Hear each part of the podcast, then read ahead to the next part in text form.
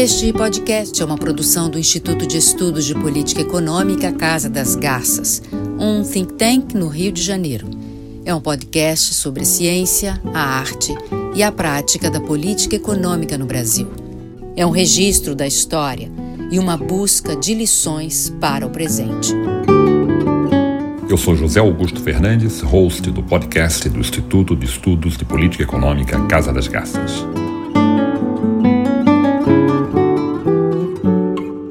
Para mais um episódio da série Reformas Inconclusas, trazemos Sandra Rios, que vai abordar o tema A integração do Brasil com o mundo.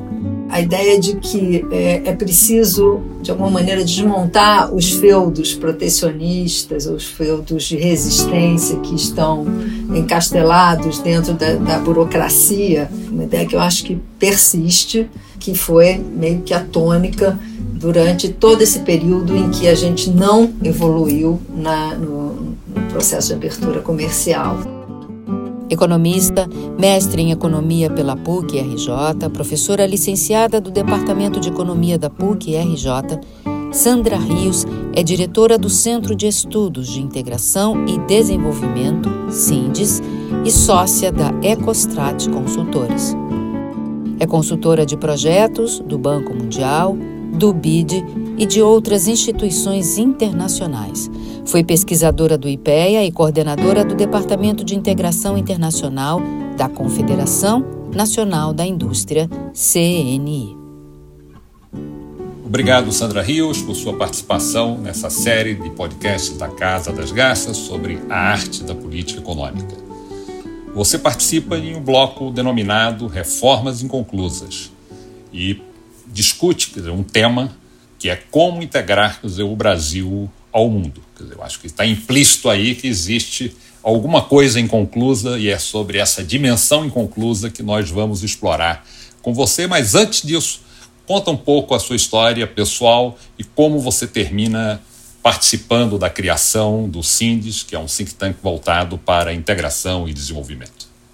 Obrigada pelo convite, José Augusto. Eu, na verdade, acho que talvez seja uma das poucas, ou talvez a única pessoa a participar dessa série é, de podcast que não teve é, uma experiência de fato de gestora em políticas públicas, nunca trabalhei no governo.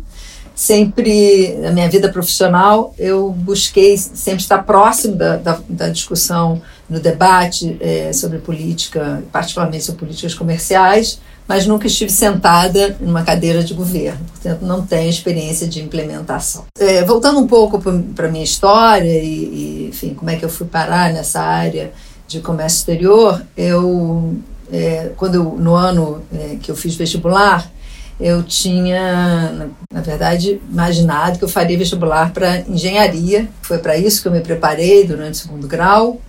Mas quando foi chegando próximo ali do, da, da hora do vestibular, eu comecei a ficar em dúvida se de fato era engenharia que eu gostaria. Tinha uma certa, começou a me dar uma certa percepção de que talvez engenharia fosse um pouco uma área um pouco árida demais para é, os meus interesses. Final, ele era, era 1977, a discussão é, política no Brasil era calorada e eu passei, eu tinha comecei a ter um certo interesse por discussões é, de política e também de política econômica. Então fiz vestibular para engenharia e economia e só tomei a decisão no dia de fazer a matrícula. Escolhi economia Entrei na PUC em 1978, no Departamento de Economia, que passava pelo, pelo seu processo de transição, que já foi explorado aqui por outros é, professores que me antecederam né, nessa série de podcasts. Eu fui fazer um estágio na FUNSEX, Fundação Centro de Estudos de Comércio Exterior, e foi aí que eu comecei é, a entrar pela área de, de política comercial e de comércio exterior e me interessei pelo, pelo tema. Quando acabou a graduação, eu entrei é, direto para o mestrado de economia na PUC.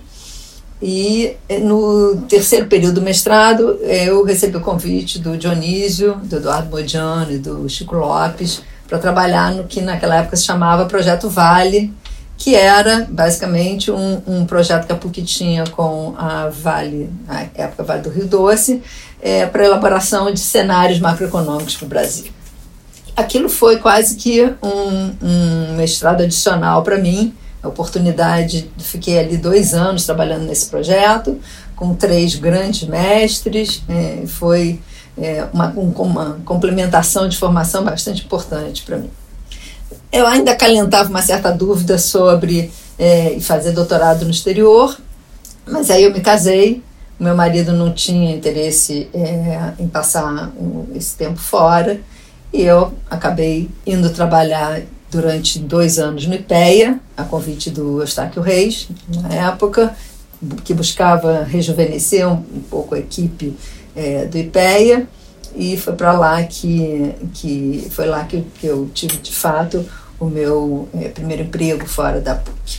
Em 1988, início de 1988, eu recebi o é, convite seu, Zé, para ir trabalhar na CNI, e aí eu fiquei por 15 anos. É, os primeiros anos no departamento de economia, e aí eu passei a trabalhar como consultora é, da CNI, de outras organizações empresariais, me associei a uma empresa de consultoria, é, até que em 2005 surgiu a oportunidade de criar o CINDES, né, que é o Centro de Estudos de Integração e Desenvolvimento, um movimento que é, eu fiz junto com o Pedro da Mota Veiga, José Tavares de Araújo e o Roberto Iglesias, é, e que contou ali no seu início com o apoio da Agência Suíça de Cooperação. Nós conseguimos um funding para criar o SINDES, que tinha como, digamos, motivação é, fundamental o fomento do debate, é, da análise, da relação entre comércio abertura comercial e desenvolvimento. E o que a gente buscava era discutir como conciliar a abertura comercial, a maior exposição é, ao comércio internacional da economia brasileira, com os objetivos de crescimento e desenvolvimento. É, a gente tinha uma forte crença de que essas, do, essas duas dimensões viriam juntas, mas certamente também não bastava abrir a economia para que o desenvolvimento eh, econômico viesse, mas que era preciso um conjunto de outras reformas que pudessem apoiar o aumento, o crescimento da produtividade e da competitividade no Brasil. Sandra Rios analisa a política de substituição de importações praticada no Brasil há décadas, com seus traços remanescentes até hoje e seus impactos na atividade industrial e na produtividade. É o que nós temos mostrado, Sandra, aqui nessa série sobre a arte da política econômica, que nós temos trazido é, muitas pessoas que participaram né, na, no centro da implementação, mas também temos trazido os pesquisadores e outras pessoas que participam do processo de influência, de formulação de políticas, quer dizer, fora do governo. Né? Então, nós também estamos explorando dizer, essa dimensão, que é a dimensão que você é, se enquadra. Para a gente explorar quer dizer, os temas desse episódio, quer dizer, seria interessante a gente ter um pano de fundo, né? uma visão mais geral, quer dizer, uma fotografia da política comercial brasileira. Talvez a gente tenha que fazer um corte histórico, né? não dá para ir até o, o século, o início do século XX, né? mas já nos anos 80, 90, né, nós temos umas iniciativas de liberalização unilateral do comércio no Brasil, mas quando olhamos a, a fotografia dos anos, do final dos anos 90 e hoje, elas são fotografias é, bem parecidas. Talvez os traços né, das, da política de substituição de importações ainda permaneçam, o Brasil ainda permanece com níveis elevados de, de proteção, talvez não tenha explorado tanto dizer, as negociações preferenciais, aprofundou também políticas não tarifárias, com impacto sobre a produtividade. Eu queria que você contasse um pouco esse esse pano de fundo da política comercial para que a gente pudesse depois explorar outras dimensões do processo de integração do Brasil com o mundo. Bom, é, como você mesmo mencionou, o Brasil tem uma longa tradição de política industrial.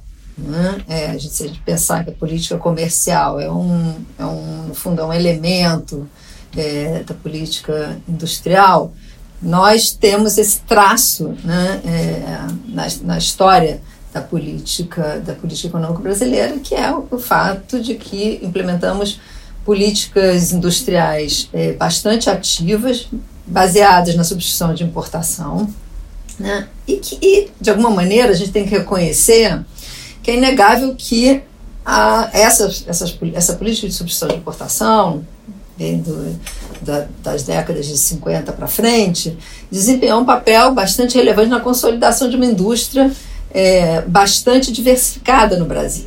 Né? Se a gente olhar a indústria, a fotografia da indústria brasileira no final dos anos 80 é, e comparar, por exemplo, com o perfil da indústria coreana, a gente vai ver que o Brasil estava ali. É, se eu tivesse é, olhando de hoje lá para trás, né, se a gente tivesse que apostar é, no final dos anos 80, que país que teria um desempenho melhor em termos de, de, de crescimento, talvez apostasse no Brasil. Né? É, esse, no caso do Brasil, essa política combinava proteção ao mercado é, doméstico é, contra importações, proteção elevada, né, por meio de barreiras tarifárias e não tarifárias, com uma é, política bastante amigável em relação ao investimento estrangeiro no setor industrial. Né? E foi com o apoio do, do, das multinacionais, do investimento estrangeiro, que é, a indústria se desenvolveu é, no Brasil. Né? Então, no final da década de 80, é, a indústria brasileira tinha preenchido praticamente todos os vazios da matriz insumo-produto. Né? É, tamanho era o grau de diversificação é, dessa indústria. É, ao mesmo tempo, é, isso se transformava numa espécie de barreira, de handicap, é, para o país se adaptar às transformações que vinham, é, que se aprofundaram, que vinham da década de 80, que se aprofundaram é, na década de 90, em termos de, da integração da, da economia internacional, do, do, início do processo de, de aprofundamento da fragmentação da produção, da, da constituição, da consolidação de cadeias de valor. Né? É, mas aqui a gente tinha ainda resultado de, como resultado da substituição de importações, uma estrutura industrial verticalmente integrada e o tanto quanto possível autárquica. Essa era, era a estratégia que orientava as políticas no Brasil. Sandra, esse viés persiste por muito tempo. Quando temos as primeiras percepções sobre as disfuncionalidades dessas políticas? No final da, no meados da década de 80, eu diria, é, já se começou a perceber algumas disfun disfuncionalidades da, da, da, estrutura de proteção no Brasil. É, havia, é, de qualquer maneira, muita água né, é, na, na, proteção, muita água no sentido de que havia é, a estrutura tarifária, por exemplo, é, provia proteção em excesso ao que seria mesmo necessário para que é, a indústria brasileira continuasse é, tendo condições de, de concorrer com as importações. E ali, é, a partir de 87, 88, começou um, um, um, processo de limpeza, digamos assim, da estrutura de proteção, é, que já foi capaz de reduzir a, a, a, tarifa média de importações em torno de 58% para alguma coisa em torno de 32% em, 1990, em 1989. E aí veio o governo Collor é, com a convicção de que era, a abertura comercial era parte essencial das reformas modernizantes da, da economia brasileira e promoveu então uma abertura significativa, levando essa tarifa é, média acima de 30% um, para uma média de 13% em 1993. Né? É, esse processo aí foi, é, esse processo de abertura, ele foi seguido pela implementação do Plano Real e, é, junto com o Plano Real, veio uma valorização é, é, da moeda, não é? uma valorização cambial, o que impôs uma pressão adicional sobre é, a, as condições é, de, de, concorrência com produtos importados da indústria brasileira. Dizer, apesar de toda essa pressão, porque se tem essa ideia de que é, a abertura do Collor foi é, muito rápida e, e muito profunda, É verdade que ela foi profunda, porque junto com a redução tarifária se eliminou uma série de regimes especiais de importação, é, uma lista, o famoso anexo C da CASEX, que tinha mais de 3 mil produtos com importação proibida. Enfim, é, digamos que é, a reforma do Collor colocou o Brasil mais ou menos em linha com os seus pares é, ou, em termos de, de, outros países em desenvolvimento. Quando a gente compara a estrutura de proteção no Brasil, que resulta do plano Collor, ela é tá bastante parecida com é, a estrutura de proteção de outros países em desenvolvimento, como México, Índia e Indonésia, enfim. É, o mesmo a Coreia. Né? O fato é que nós ficamos parados ali, né? É, de, é, engessamos essa estrutura de proteção na, com, na criação do Mercosul, é, transferimos essa, essa estrutura de proteção que tinha resultado do plano Collor para o Brasil, para o Mercosul, e a gente vai tratar disso um pouco mais à frente. É, e de lá para cá não fizemos nenhum outro movimento de abertura comercial.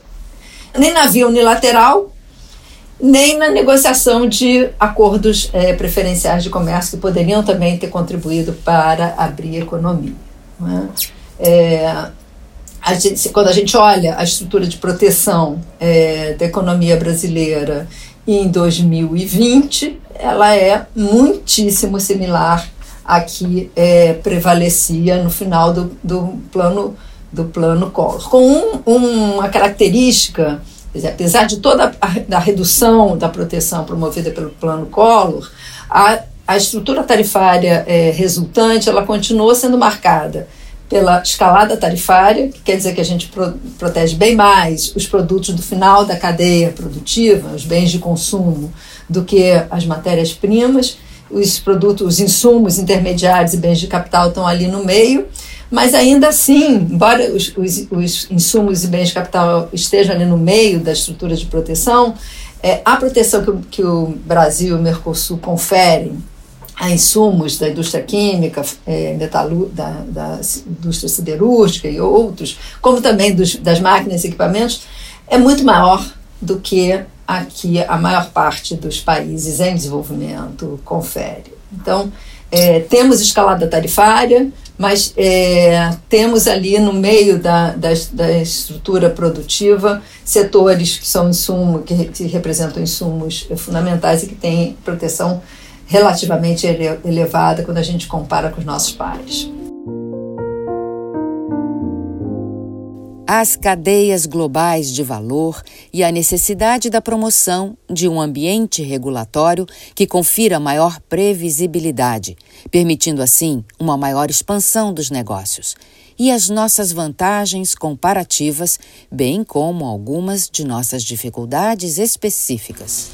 Ok, vamos é, fazer aqui um passeio com nossos ouvintes no sentido de mostrar o, o, processo de adaptação das políticas brasileiras, digamos, às mudanças no comércio internacional. Vamos tentar entender, quer dizer, que mudanças foram essas no comércio internacional, notadamente, quer dizer, a partir dos anos 90, com as cadeias globais de valor, com mais fragmentação do, né, da, da produção industrial, mais comércio intrafirma, né? maior peso no comércio dos bens intermediários, quer dizer, esse ambiente termina gerando novas demandas, né? demanda de tarifas, de, de medidas de facilitação de comércio, de aduanas, de políticas de investimento, de propriedade intelectual. Quer dizer, como é que o Brasil se insere, digamos, nessas transformações? E aqui eu queria também fazer uma, uma pergunta Quer dizer, as cadeias globais de valor terminam sendo um pouco regionais. Né? Quer dizer, você tem o bloco asiático, você tem o bloco América do Norte, México, Canadá, Estados Unidos, o bloco europeu, com forte presença da Alemanha e os países ali de baixo custo antigo comunistas se integrando de uma forma muito integrada, muito forte. Quer dizer, a pergunta que eu faço aqui também é: falta geografia também para nossas cadeias globais de valor, não? De fato, esse fenômeno da, da constituição das cadeias globais de valor, do processo de fragmentação, é, a produção se intensifica já vem é, é, diante, mas se intensifica nos anos 90 é, com o desenvolvimento das tecnologias de informação, redução de custo de transporte, é, enfim, é, possibilidades de fato de, de é, deslocamento de segmentos da, do, do, das cadeias de produção para países distintos. É, agora, você tem é, toda a razão de que, embora é, é esse fenômeno tenha ficado conhecido como cadeias globais de valor, é, é, esse é um fenômeno muito mais regional do que global. Né? E está muito localizado, muito concentrado na Ásia, na Europa também na América do, é, do Norte, mas menos. Quer dizer, quando, quando a gente olha as estatísticas de, de comércio por valor agregado, que facilitam a identificação de, de participação em cadeias de valor, a gente percebe que é, esse é um fenômeno é, fundamentalmente asiático e europeu, é, um pouco na América do Norte e muito pouco na América do Sul. Né? É, e, e, nesse, nesse desse ponto de vista, sim, é, a gente tem um problema de localização é, geográfica, é, mas que é, não é por acaso, não é? Porque esse, esse processo também de, de criação de cadeias regionais de valor, é, ele se dá normalmente a partir de países que desempenham, de empresas, grandes empresas localizadas em determinados países que desempenham a função de liderança na, na construção é, dessas cadeias. E, no nosso caso aqui na América do Sul, a nossa integração foi sempre, voltada desde a época da Alad, é, sempre muito voltada para a substituição de importações, é, um, um regionalismo muito pouco, muito pouco aberto. É, agora, esse debate sobre é, cadeias globais de valor e, ou políticas voltadas para favorecer a participação dos países em cadeias globais de valor ganhou força mesmo a partir de 2010, 2011 e, e basicamente pelo engajamento das organizações multilaterais como a OCDE, a OMC, Banco Mundial, UNCTAD, né, que promovem tanto é, formas de mensuração da, da do comércio é, por valor agregado é, e, e também com, quanto também pelo é, por uma espécie de advoca, é, advocacy, né? da ideia de que países em desenvolvimento poderiam de alguma forma leapfrog etapas do processo de industrialização é, adaptando suas políticas nacionais para facilitar que suas empresas se plugassem é, nessas, nessas cadeias. Então, há todo um movimento aí das, desses, dessas organizações em termos de prescrição de políticas públicas voltado para a ideia de que é preciso facilitar a, é, o ambiente regulatório, normativo, para que as empresas desses países possam se integrar às, às redes internacionais de, de produção.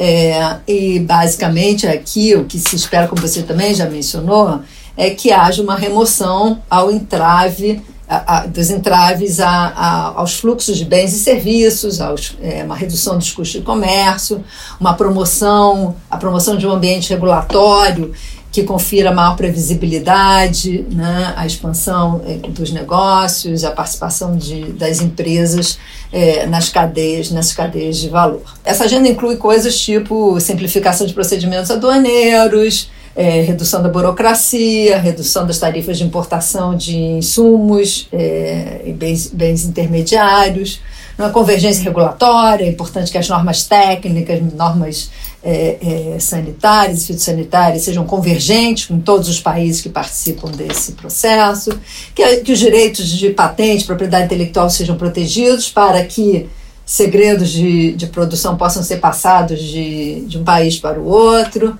liberalização de serviços, proteção de investimento é, estrangeiro direto, enfim, tem toda uma agenda ali que foi capturada pelos processos de integração comercial, pelos acordos é, preferenciais de comércio, que passaram a se tornar mais profundos né, e, e voltados para esses objetivos. É, voltando um pouco é, para o caso brasileiro, quer dizer, é, nós estamos, primeiro, é, numa, numa região é, que não é, favorece esse, esse, a participação nessas, é, nessas cadeias, mas estamos também num país é, que tem características que dificilmente é, são comparáveis a, a, a, características de países asiáticos ou de países do leste europeu que puderam se beneficiar muito desse processo. Porque somos um país com nítidas vantagens comparativas é, em, em, setores intensivos em recursos naturais, não é? é somos, somos um, um país é, que desenvolveu uma indústria é, diversificada, mas também que teve sempre um, um apelo é, à ideia de que é, integração vertical conta, é importante, e evidentemente integração vertical da indústria não é compatível com participação é, em cadeias de valor. É, e, portanto, não temos essa, é, talvez, assim, mesma facilidade que outros países asiáticos tiveram. O fato de que não participamos de acordos preferenciais de comércio relevantes, mais modernos e mais profundos. Contribui para o nosso isolamento, digamos assim, ou para a nossa baixa é, participação nas cadeias. Agora, também não é verdade, eu acho que isso é importante chamar a atenção, de que nós estamos absolutamente fora das cadeias globais de valor. Quer dizer, nós, nós fomos capazes de explorar a, a, construção de, de cadeias em setores em que nós temos vantagens comparativas. Se a gente olhar o que empresas como, por exemplo, a Sadia fez no passado em termos de estrutura, estruturação é, de cadeias de valor, importando é, matrizes, importando é, é insumos, organizando cadeias de produtores locais, é, criando é, empresas no exterior, né, investindo no exterior para facilitar é, exportação. Enfim, esse, esse é um exemplo né, de, de, de liderança é, de cadeia que empresas, da, não só a Sadia, mas enfim, empresas do setor de proteína animal no Brasil, ou a Embraer, ou há outros, há outros casos é, bem-sucedidos. A gente pode depois explorar por que, que esses casos é, é foram bem-sucedidos. Neste bloco, a evolução e os principais desafios dos acordos comerciais que envolvem o Brasil e a situação atual do Mercosul. Eu acho que isso então abre um momento aqui, talvez, para a gente entender melhor dizer, os acordos de comércio dizer, que o Brasil tem, tem se envolvido, quer dizer, e o, obviamente eles fazem parte também de um certo suporte à nossa inserção né, nas cadeias globais de valor. Então, falando de Brasil, comércio, nós temos que falar do papel do Mercosul, né, que é uma união aduaneira. E aqui talvez fosse bom você nos dar aqui qual é o, a temperatura, quer dizer, qual é o estado do Mercosul. Ele é um doente terminal, quer dizer, o que é que precisamos fazer, quer dizer, em relação ao Mercosul? É, qual tem sido a evolução do Brasil, né, no, em, nos seus acordos preferenciais e, e de livre comércio? E quais são os desafios que você é, identifica para a estratégia brasileira de inserção internacional a partir desses acordos e, e os desafios até que essa nova safra de mega acordos traz ao Brasil? O Mercosul é, comemorou é, 30 anos agora em março né, de criação. Né, foi criado em março de 1991. É, nos primeiros dez anos de criação do bloco, é, os resultados pareciam promissores. É, houve um forte crescimento do comércio intrabloco é, na década de 90 até 98. É, a partir de 99 já é, com os impactos da crise asiática no Brasil e na Argentina, de valorização é, da moeda brasileira, enfim, de, de sincronização é, da conjuntura macroeconômica nos dois países, as coisas começaram a, compli a se complicar é, no Mercosul. É, mas aí desse, durante esse período agora de comemoração dos 30 anos, é, foi publicado no Estadão um artigo do embaixador Rubens Barbosa, cujo título era Mercosul na encruzilhada. E aí quando eu li esse título, eu me dei conta que em 2002, no final do governo Fernando Henrique, o embaixador Clodoaldo Guenei, que era subsecretário é, para assuntos de economia é, do, do Itamaraty, é, preocupado com o futuro do Mercosul, já naquela época, organiz, organizou um grande grupo, grupo de reflexão é, sobre o futuro do Mercosul, trazendo acadêmicos, especialistas e mesmo é, é, pessoas que haviam trabalhado é, em governos é, do, do, dos países do bloco para uma reflexão sobre esse processo. É, havia demanda de que cada participante escrevesse um artigo sobre como via o futuro do Mercosul. E é, naquele, naquela época, da Mata Veiga e eu escrevemos um artigo para esse, esse projeto chamado Mercosul na Encruzilhada. Então, a minha sensação é que o Mercosul está na encruzilhada há 20 anos, é, engarrafando o trânsito, sem conseguir decidir para onde vai. Ok. O que explica a encruzilhada? Isso tem a ver, na minha opinião, fundamentalmente com o irrealismo que foi o traço é, comum é, a projetos de integração na América do Sul do, desse período, né, da, da década de 70 para cá. É, o, o, Tratado de Assunção prevê no seu artigo 1 que o Tratado de Assunção é o Tratado de Criação do Mercosul. O artigo 1 do Tratado de Assunção prevê que até 31 de dezembro de 94, portanto, é, três anos, com prazo de três anos, os países membros deveriam implementar uma tarifa externa comum, deveriam unificar suas políticas de comércio exterior, agrícola, fiscal, monetária, cambial e de capitais. Né? Além disso, deveriam é, além disso, se comprometiam a assegurar a livre circulação de bens, serviços e fatores de produção. Ora, é, é, de, um, é de um irrealismo é, absurdo. Né? Se a gente imaginar que a União Europeia né, é, lançou o seu projeto de união aduaneira em 1968, mas só o implementou efetivamente em 1992, é, a gente imaginar que a, a, a União Aduaneira do Mercosul seria criada em três anos é, é de fato bastante realista. É, mas o problema não é só um problema de período, é que enfim, se projetou uma, uma, uma, um processo de redução, é, de eliminação de tarifas é, para o comércio entre o bloco, né, eliminação de tarifas e, e eliminação de, de barreiras não tarifárias, e se projetou uma tarifa externa comum que é, basicamente foi uma, uma transferência da, da, da, estrutura tarifária, como eu já falei, do, do Brasil, na resultante do Plano Collor, para os demais, bloco, os demais membros do bloco. De lá para cá, é, o que tem acontecido, que evidentemente não, era, não foi possível é, é implementar é, integralmente, em 93, se previu é, que haveria é, mecanismos de exceção a essa é, tarifa externa comum, mas de lá para cá, é, esses mecanismos de exceção não foram sendo reduzidos, muito pelo contrário, eles foram sendo ampliados. Então, hoje, é, em 2021, 40% dos produtos da lista de produtos né, é, da tarifa externa comum estão em exceção, né? não cumprem a, me a, a, a mesma tarifa. Né? É, para além disso, uma união aduaneira requer políticas comerciais comuns.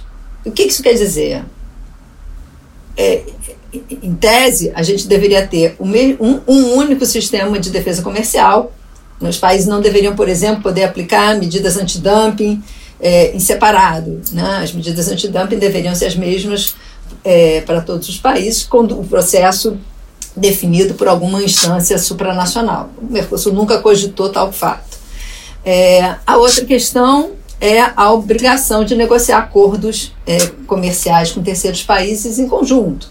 Dado que se você tem uma estrutura tarifária comum, você não pode conceder preferências tarifárias para outros países fora do bloco sem que os quatro países o façam ao mesmo tempo.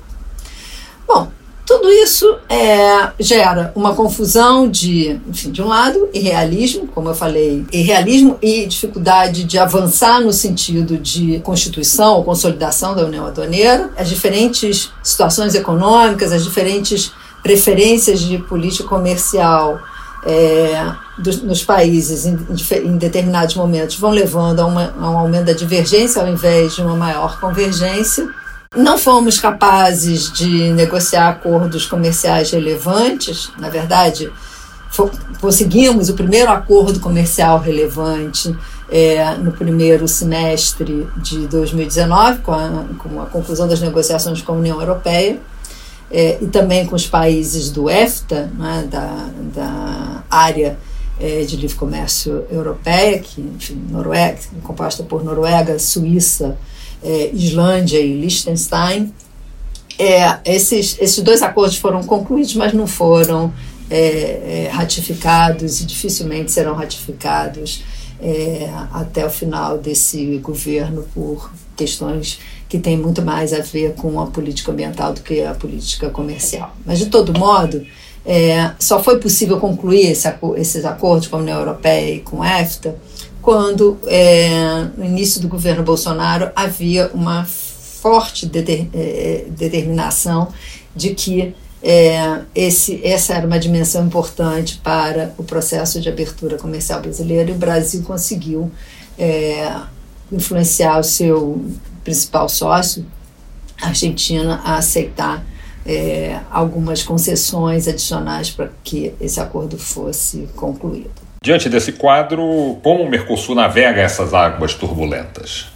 É, o que nós temos no Mercosul hoje é um debate em torno entre basicamente Brasil e Argentina sobre a necessidade de rever é, a, a TEC, de, a, a tarifa externa comum, né, de promover uma redução do grau é, de proteção, resistência do lado é, argentino. O Brasil propôs é, ainda no primeiro ano é, do, do, governo Bolsonaro, uma redução de cerca de 40%, de 50% no, na tarifa média é, é da TEC, com diferenças entre produtos.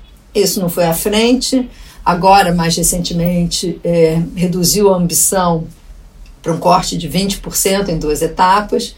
Também continua re, é, enfrentando a resistência do, da Argentina.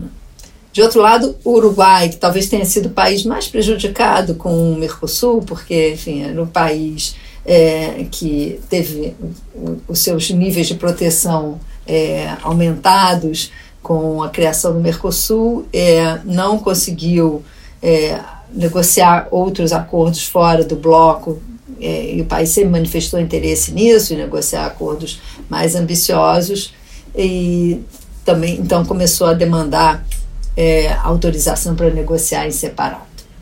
Isso quer dizer que é, é, a dimensão de união aduaneira do bloco está em xeque. Né? É impensável imaginar que é, o Mercosul vai desaparecer, que é, de repente a gente não vai ter mais uma área de livre comércio, é, um arranjo é, de preferencial de comércio que reúna os países do Mercosul.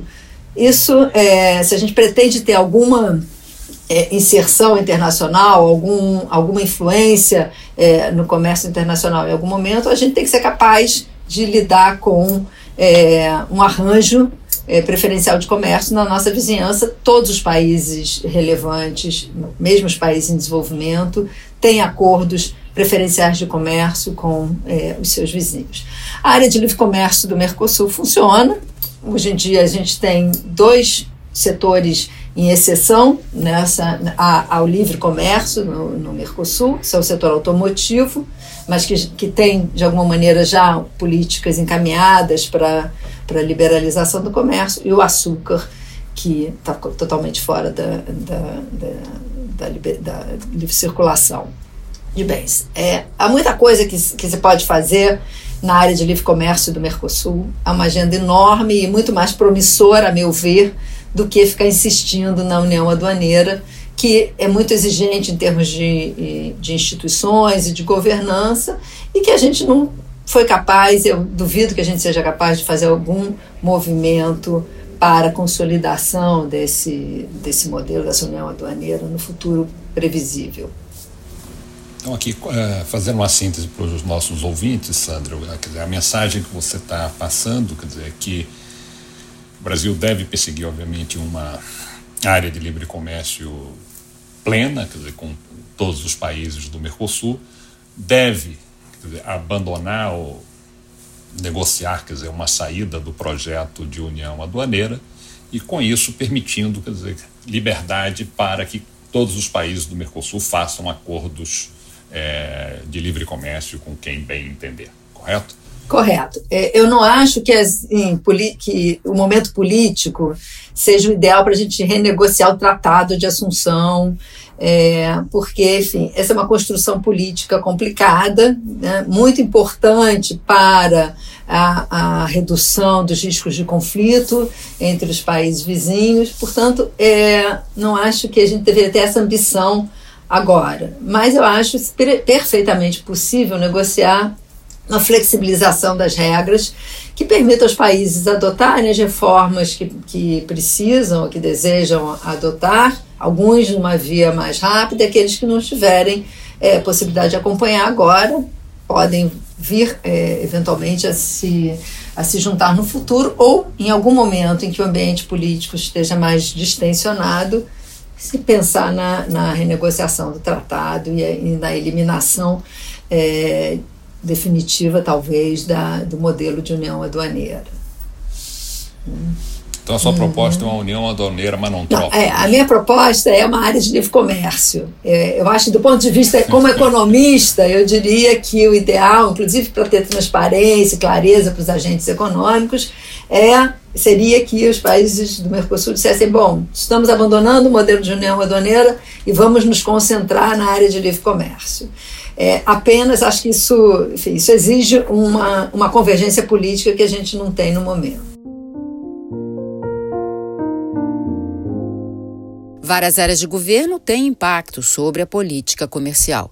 Sandra Rios comenta aqui o processo de envolvimento dos diversos atores políticos a fim de contemplar a grande abrangência de temas. Aqui dentro dessa série, dizer, a gente sempre tem buscado entender dizer, o, o processo de formulação de, de políticas. Né? Por tudo que você mencionou, quer dizer, há uma, um conjunto de temas é, em aberto, quer dizer, que precisam ser aperfeiçoados. Quer dizer, onde é que está o locus né, da formulação desse tipo de, de política né, e quais são os atores que são essenciais né, nesse, digamos, nesse processo. Né? Os temas de comércio cada dia são mais abrangentes, tem a agenda de meio ambiente, entra hoje no tema também de comércio, então você tem que trazer o Ministério do Meio Ambiente ao jogo. É, questões hoje associadas aos novos temas de economia digital forçam que você tenha que trazer o Ministério de Ciência e Tecnologia para o jogo. Quer dizer, como é que é hoje esse ambiente, quer dizer, e como a gente pode ter, quer dizer, um ambiente mais oxigenado para facilitar, quer dizer, a discussão sobre esses temas e essa agenda para o futuro?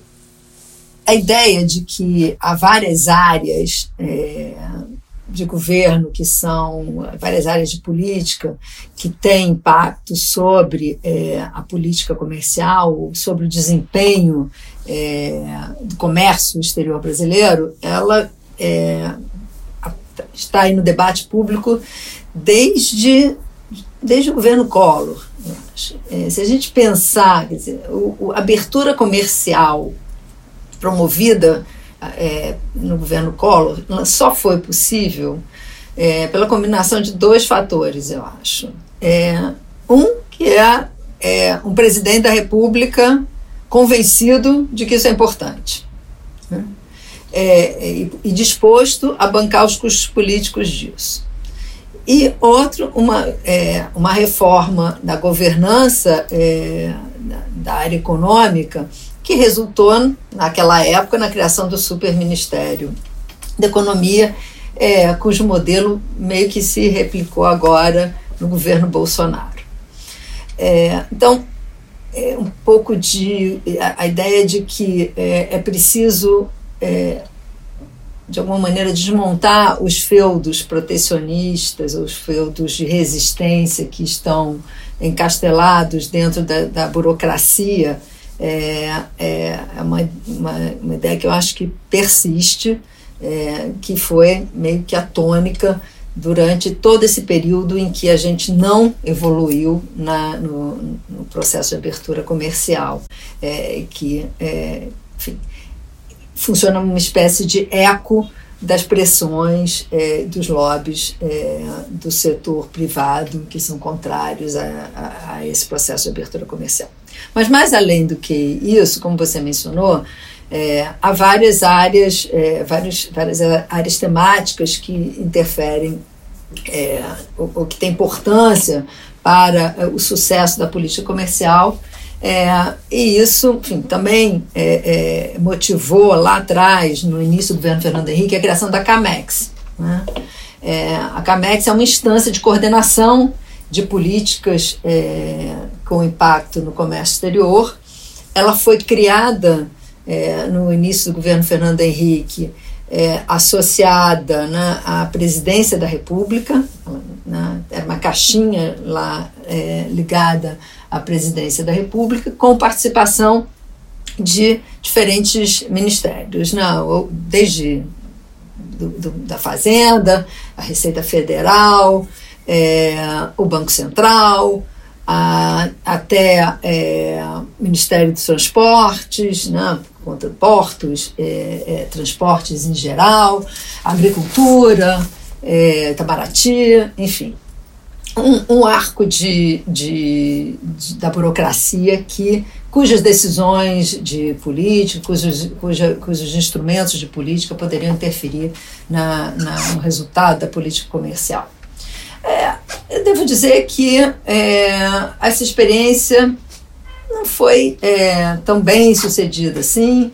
Na verdade, é, a, a, a, composição da CAMEX ela foi inflada quando começaram as negociações da ALCA por conta da variedade de, da agenda temática incluída na, na ALCA, né? É, esses processos de, de integração comercial preferencial do, do, final, já de meados da década de 90 para cá, passaram a incorporar agendas cada vez mais ambiciosas, né, que incluíam defesa da concorrência, propriedade intelectual, compras governamentais, é, depois comércio eletrônico, é, como você mencionou, já desde o, o NAFTA, é, capítulos dos acordos voltados para proteção do meio ambiente, dos direitos laborais.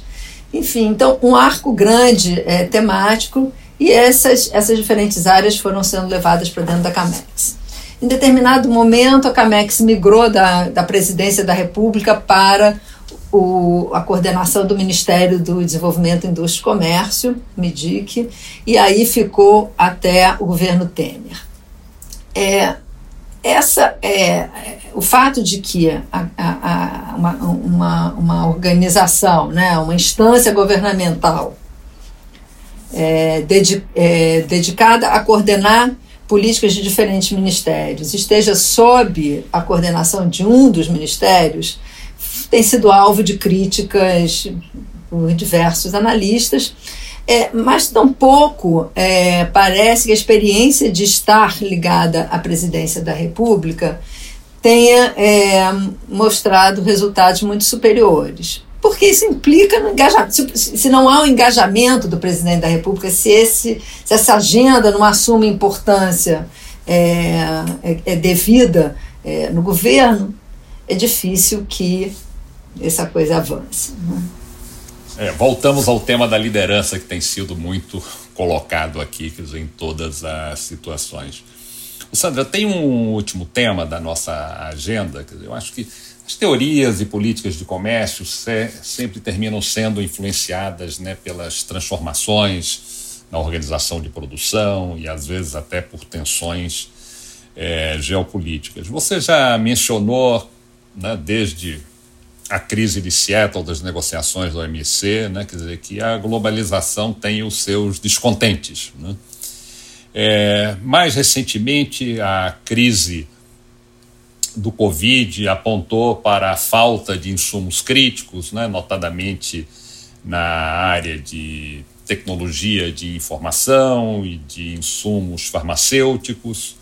As fragilidades das cadeias de valor já vinham sendo anotadas, né, desde os tsunamis né, no, no Japão, os problemas da, também do, de um vírus anterior quer dizer, na, na Ásia, e, e agora até por tensões políticas, né, notadamente entre Estados Unidos e, e, e a China. Então, isso tem gerado quer dizer, vozes é, mais protecionistas ou pelo menos vozes cuidadosas, né, quer dizer, com a resiliência né, desses sistemas. Então, uma discussão sobre os limites do offshoring e a certa história sobre o, o, papel que poderia ter o onshoring nesse momento na América Latina, né, o BID politicamente vendendo um pouco dizer, essa essa ideia, a percepção de que o excesso do just in time, agora vamos pensar no just in case, e, e para variar, quer dizer, esse documento do governo Biden sobre supply chain. Quer dizer, eu acho é difícil, é, ainda é cedo talvez para destilar quer dizer, tudo isso, mas como é que você acha que essas tendências afetam a sua percepção sobre a abertura do país ao comércio exterior? E você pode aproveitar já e finalizar quer dizer, também com a sua visão sobre os nossos desafios daqui para frente. Bom, Augusto, como você é, mencionou, tem um, esse, essa, essa narrativa, né, essa ideia de que é, o, o, processo de globalização, de criação de cadeias de valor, é, já atingiu o seu auge e que a gente está passando por um, já por uma fase, ou para uma fase de desglobalização, ou, é, como alguns têm falado, reshoring, onshoring, nearshoring, o que a gente, é, é, o termo que a gente quiser usar. É, essa, essa visão meio que catastrofista em relação ao comércio internacional e, e as cadeias de valor, ela é, se fez muito presente ali na crise financeira de 2008, né? a ideia de que é, haveria uma ruptura, é, e de lá para cá todos esses, é, esses acontecimentos que eu acho que culminaram é, na crise do Covid e agora nas tensões entre Estados Unidos e China, que permanecem, como você falou, com, com o governo Biden. Tudo isso é, é, contribui para criar uma narrativa é, muito pouco favorável a um movimento de abertura comercial no Brasil. Né? É, mas eu acho que é importante a gente é, ter clareza, talvez, é, tanto sobre o cenário internacional, sobre eh, quanto sobre a situação do Brasil. Eu acho que no cenário internacional é, as, as previsões é, catastrofistas até hoje elas não se materializaram em termos de instrumentos de política comercial que de fato representem um retorno do, do protecionismo generalizado.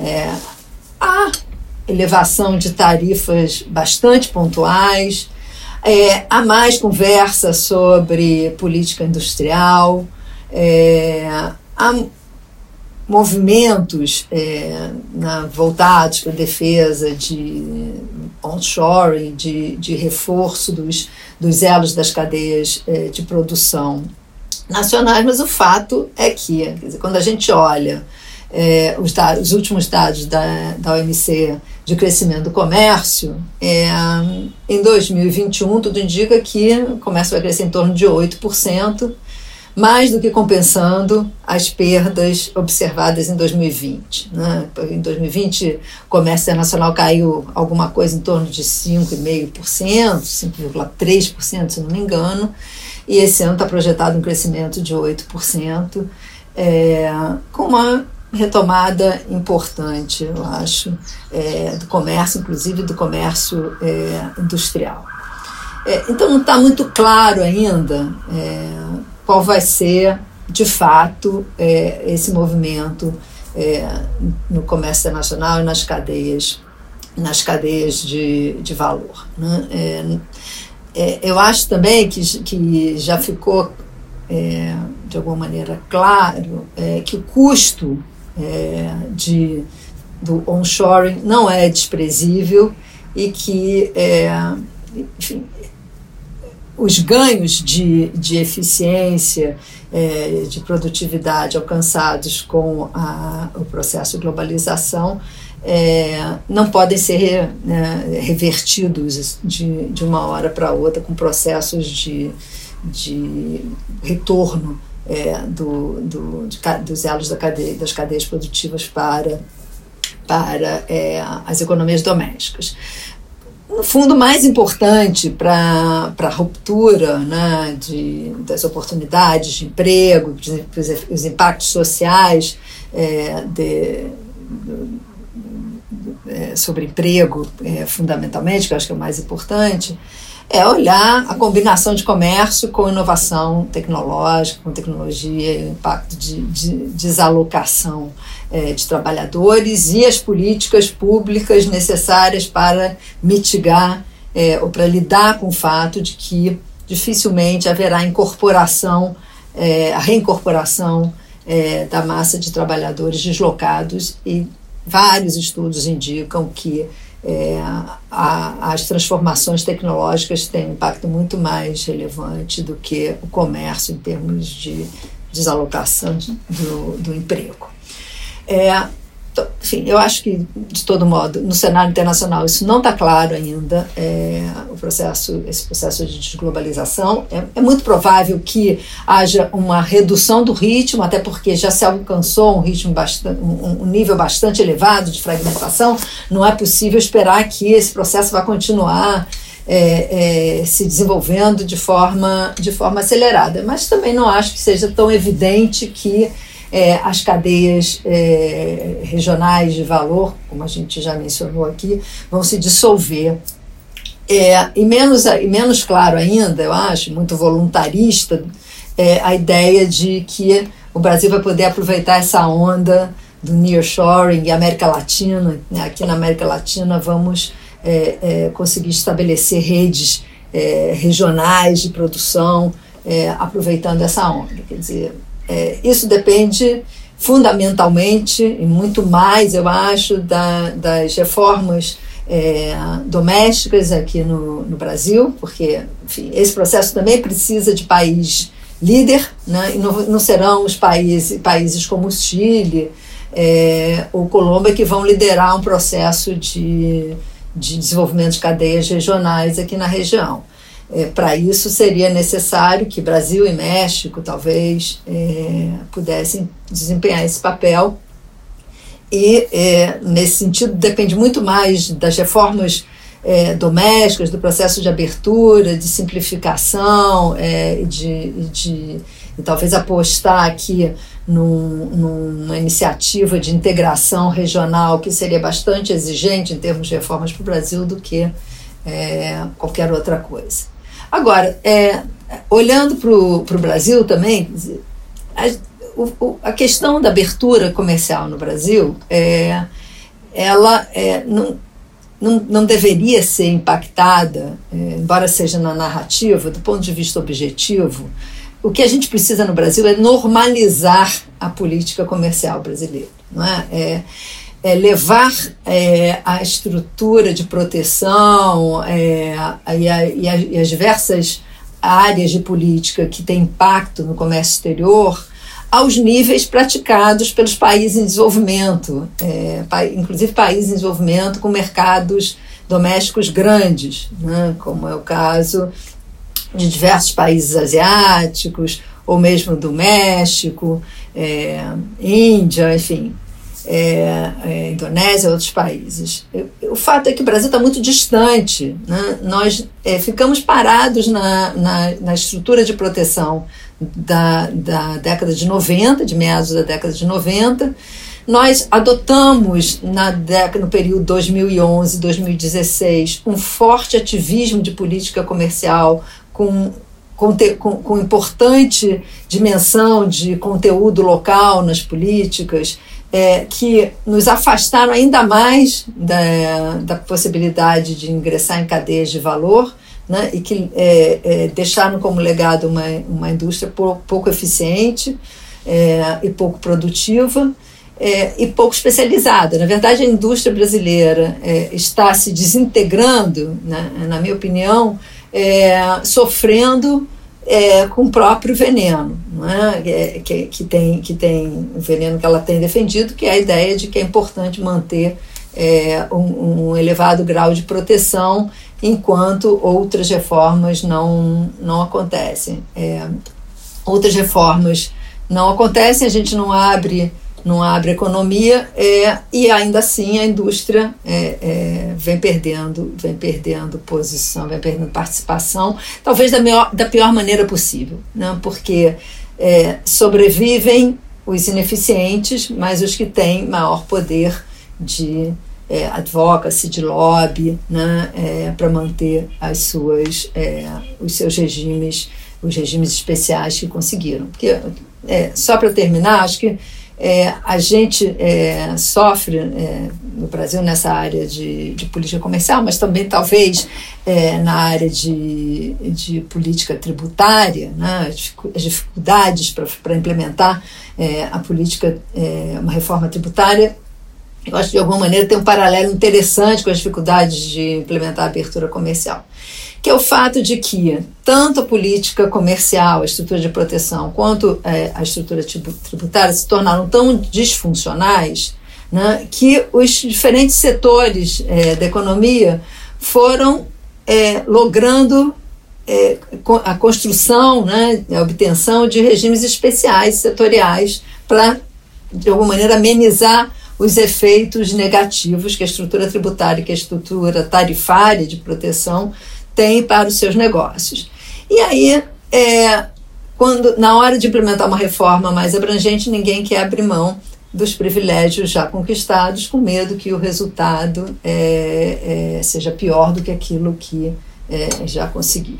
Então, é, a gente não consegue quebrar essas caixinhas é? é para fazer reformas mais abrangentes, é muito difícil vencer essa situação em que, na verdade, não há um apoio é, é, dos setores que deveriam ter interesse em avançar com essas reformas. Eu acho que a gente está preso aí, tanto na reforma tributária quanto é, na, na reforma da política comercial, a esse conjunto de interesses que encontra respaldo, inclusive, é, muitas vezes na academia, em especialistas, é, e que nos, nos mantém aqui na encruzilhada é, tanto do Mercosul quanto da política comercial no Brasil.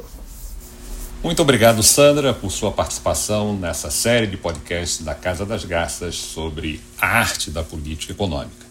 No seu final, você mostrou porque essa é parte da reforma inconclusa. Né?